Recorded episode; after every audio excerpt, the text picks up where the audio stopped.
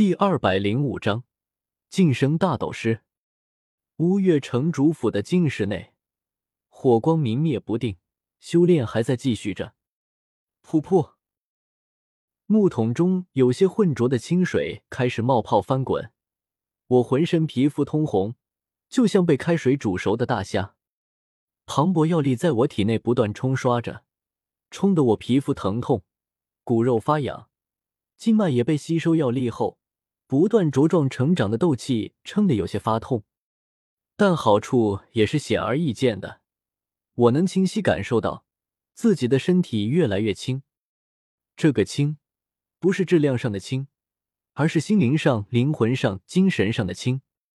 伴随着肉身杂质不断被药力洗涤、排除体外，我感觉自己和这个世界越来越亲密，外界的每一丝动静与我的身体相处。我都能清晰感受到，体内的药力冲刷的我身体滚烫，但木桶中的清水依旧冰凉，冷与热在我的薄薄的皮肤上汇聚，两种截然不同的极端触觉让我有些难受。而水平面之上，我又能感受到净室内空气在缓缓流动，一呼一吸间夹杂着几丝灰尘的味道。不远处的火光轻轻照在我脸上。为我带来微微暖意，清水、空气、火光，冥冥中，我好似听到了什么，感受到了什么，是有人在我耳畔呓语吗？我沉下心神听去，才恍然发觉，是我体内的斗气在奔腾流转，哗啦啦，哗啦啦，斗气奔腾的声音越来越大，速度越来越快，而在那丹田气旋中心。也隐隐有什么东西在成型，是斗精。斗精有些类似魔兽的魔核，是斗者一身斗气的中枢。但人类斗者常常需要达到大斗师境界后，才能凝聚出来。我竟然要冲击大斗师了！一时间，我有些恍然。修炼无岁月，也不知道我这一趟修炼已经过去时间三五天。半个月，还是月余？很快，我就放弃了这个问题。时间对我来说并不重要，我又不用去赶什么重要的会面，也没有什么约斗。当即，我深吸口气，开始默念心法，收拢心神，平心静气。修为境界于现在的我而言，不过是微不足道的天头，突破到大斗师又如何？这种修为的斗者，在我手下有一大把。乌月城主府看门的，便是两个大斗师。不修炼到斗王、斗皇，修为于我压根没有多大意义。而斗王、斗皇却不是一朝一夕能修成的。所以，且放平心态，成或不成，何必强求？雷属性斗气是所有斗气中攻击力最强。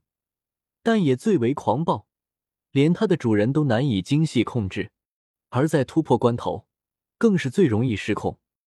或许这就是天道平衡，一得必有一失。可在我庞大的灵魂力量下，每一缕斗气我都能精细掌控，他们的狂暴躁动，我也能轻易镇压平息下去。此时，我就像是一位将领，稳坐大木桶。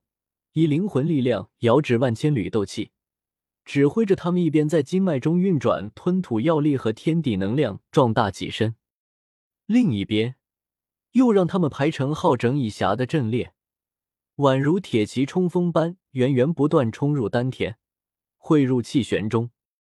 气旋中的斗晶雏形开始凝实，颜色从淡紫色越来越深，虚幻的形体也开始渐渐清晰。那是一个拇指大小的菱形晶体。叮！恍惚间，我听到了一声脆响，宛如利剑出鞘，又如雏鹰出体，声音中充满着朝气蓬勃和一往无前。斗精在这一刻彻底成型，我踏入了斗者的一个新境界——大斗师。如百川归海，又如万里朝龙。我体内所有的斗气，眨眼间全部涌入那枚小小的淡紫色斗晶内，经脉空荡荡一片，不见丝毫斗气。呼，我缓缓吐出一口浊气，浊气在空气中停留数息时间，才缓缓消散。我一跃而起，赤脚站在地砖上，伸了个懒腰，周身斗气一荡，震干皮肤上残留的水滴后。我从一旁放着的那戒中取出衣物穿上，往净室外走去。林老，我修炼多久了？一直守在净室外为我护法的灵影闻言，掐指一算，沉声说道：“快四十天了。”我微微有些惊讶，才四十天，这不愧是六品灵液，药效就是厉害，竟然让我在四十天内晋升五个小境界。这让我想起了从薛儿那换来的高阶丹药。原本我担心那些丹药药力太猛，我修为低，怕服用出事；二来，那些丹药我也打算留着，等我晋升斗王、斗皇时再吃。现在吃些低阶丹药，凑合着过就行。可现在，我却有些忍不住了。高阶丹药的药效实在太好，谁用谁知道。何况现在我已经统一加玛帝国和出云帝国。手中资源无数，又有古河这位六品炼药师在，好一好也没关系吧？毕竟资源转化成修为才最有用，放在府库纳戒之中就是一堆死物。林老，古河现在在哪里？林颖抬手指了指不远处一座大堂，说道：“在那里给你炼丹呢。”炼丹？我微微一愣。难不成是那颗洗髓法骨用的六品丹药？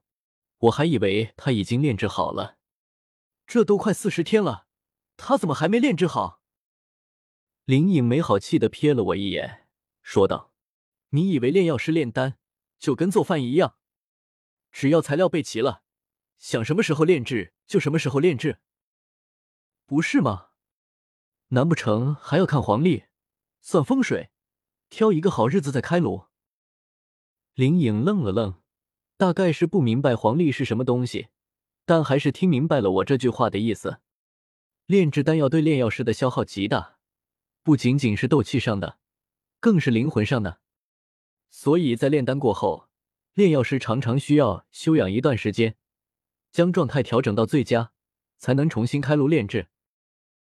林颖摸了摸胡须，说道：“而且炼制六品丹药。”对古河来说也很难得，每次炼制后，他恐怕还要细细回忆、总结反思；而在炼制前，也需要细细揣摩丹方。这么说来，古河不是一个月只能炼制一次六品丹药？我心中松了口气。要是古河一个月只能炼一次六品丹药，这效率未免太低了些。将灵影留在这里守着，我自己回了房间开始补觉。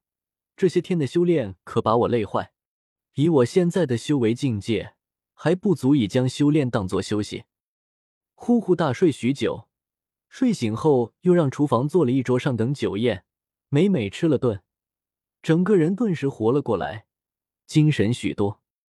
端着一盏小紫砂壶，我慢悠悠走到阁楼上，屏幕远眺整个乌月城。因为监察左部的原因。乌月城在战后的经济恢复上很快，不仅有各方势力派人来此，附近的普通百姓也跟着涌入城中以谋求生计。城中一片熙熙攘攘的和谐景象，已经很难看出战争残留的痕迹。我嘬了口茶，感慨道：“当真是宏图霸业，谈笑中，不胜人生一场醉。”